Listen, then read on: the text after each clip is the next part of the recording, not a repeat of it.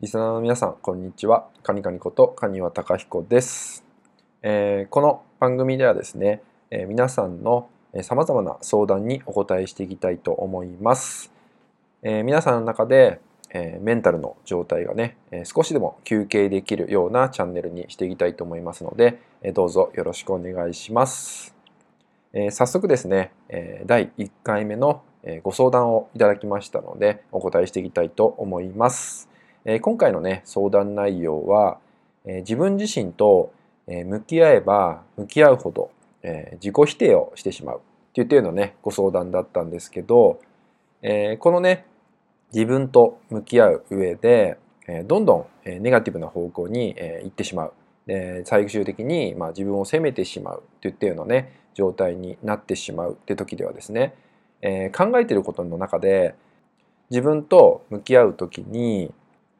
えどこかで他人が出てきてしまったりとか、えもしくはね、え自分自身の中の過去のことだったりとか、え先々の未来のことだったりとかね今じゃない部分だったりとか自分自身じゃない部分に、え意識が向いてしまっている状態っていうのが起きてしまってるんですよね。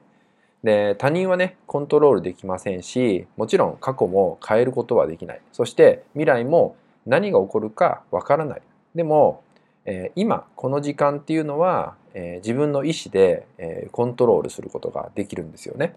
もちろんその中でその自分自身っていうのもコントロールすることが、え可能になってくるんですね。えなので、えー、いろいろね自分と向き合うって時に、え考え込んでしまうって時はね、え誰か他人が出てきたりとか、え環境が出てきたりとか、え未来とか過去っていうのがね出てきてしまった時は、えー、まずは、えー、自分自身だったらどうするのか、えー、そしてそれを今だったらどうするのかっていうようなね、え問いかけっていうのをね自分にしてあげたらいいかなと思います。えどうしてもね、え人とか、え環境とかそういうのがね出てしまうとですね、えコントロールできない部分なんで、え答えが見つかりにくくなってくる。だからこそより悩んじゃうでそれをねコントロールできない自分を責めちゃうコントロールできないからこそ、えー、自分がね嫌になっちゃったりとか、えー、自己否定してしまったりっていうのが起きてしまうので、まあ、そんな時はね、えー、まず、え自分だったら、え今だったらっ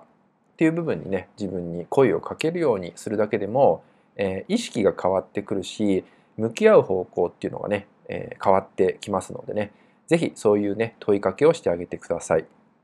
えそしてですね、えなるべく夜に悩まないことっていうのが大事かなと思います。夜っていうのはどうしてもねネガティブな方向に進んでしまいやすい傾向があります。でそういう時は、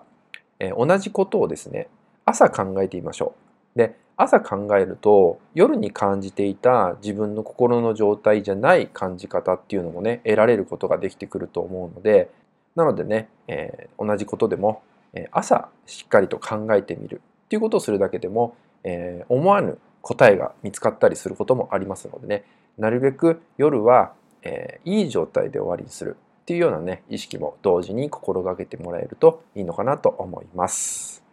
えー、それではね今回は以上になります。最後までご視聴いただきましてありがとうございました。